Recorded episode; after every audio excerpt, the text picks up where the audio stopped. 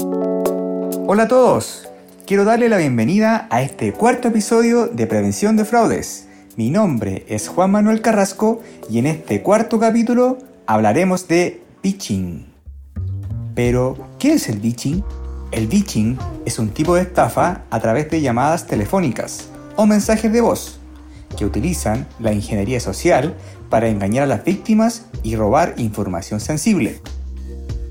Si bien esta técnica puede representar un mayor trabajo para los delincuentes, es más efectiva que otras formas de estafas similares como el phishing, ya que a través de una llamada telefónica se logra una comunicación más personal que a través de un correo electrónico, por lo que la manipulación emocional es más fácil de llevar a cabo. Entonces, ¿cuáles son los tipos de phishing más habituales? Las llamadas pueden realizarse desde un número oculto o desconocido, bajo una supuesta identidad de una empresa u organización. A continuación, te detallamos algunos de los tipos de phishing más habituales. Entidad financiera. Los delincuentes se hacen pasar por representantes o trabajadores de un banco o entidad financiera. Normalmente llaman a la potencial víctima para comunicar que tienen una incidencia grave en la cuenta o que se está realizando una operación fraudulenta con su tarjeta. Para solucionar la incidencia, los estafadores solicitan a la víctima información confidencial como datos de la tarjeta o claves de acceso. Con esta información pueden realizar compras o transferencias a otras cuentas. Compañías telefónicas. Los delincuentes llaman para comunicar un aumento de la tarifa o un error en la factura, para así poder solicitar los datos bancarios de los clientes para gestionar el error o hacer la supuesta devolución. Premios. Los estafadores llaman a la potencial víctima para informarle de que ha ganado un premio.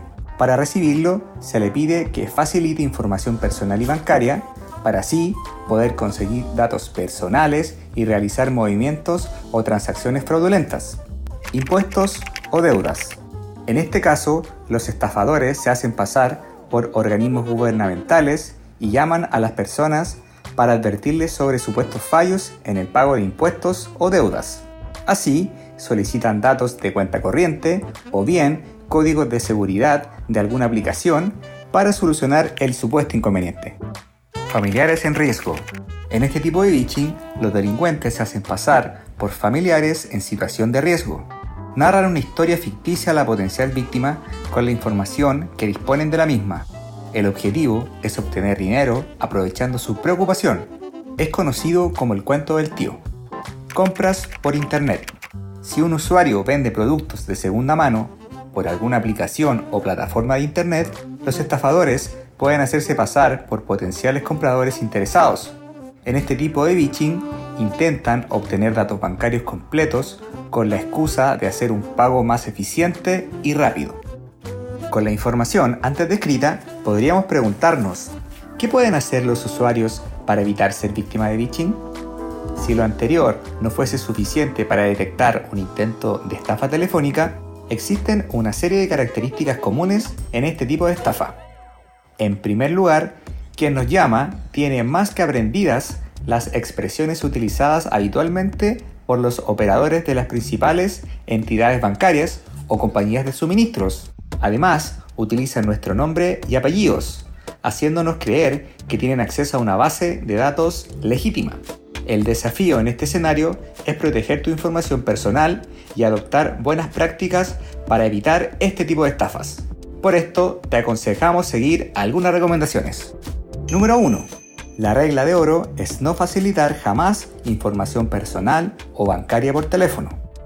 Número 2 es importante desconfiar de las llamadas de números desconocidos e incluso bloquear remitentes que no conozcas. Número 3.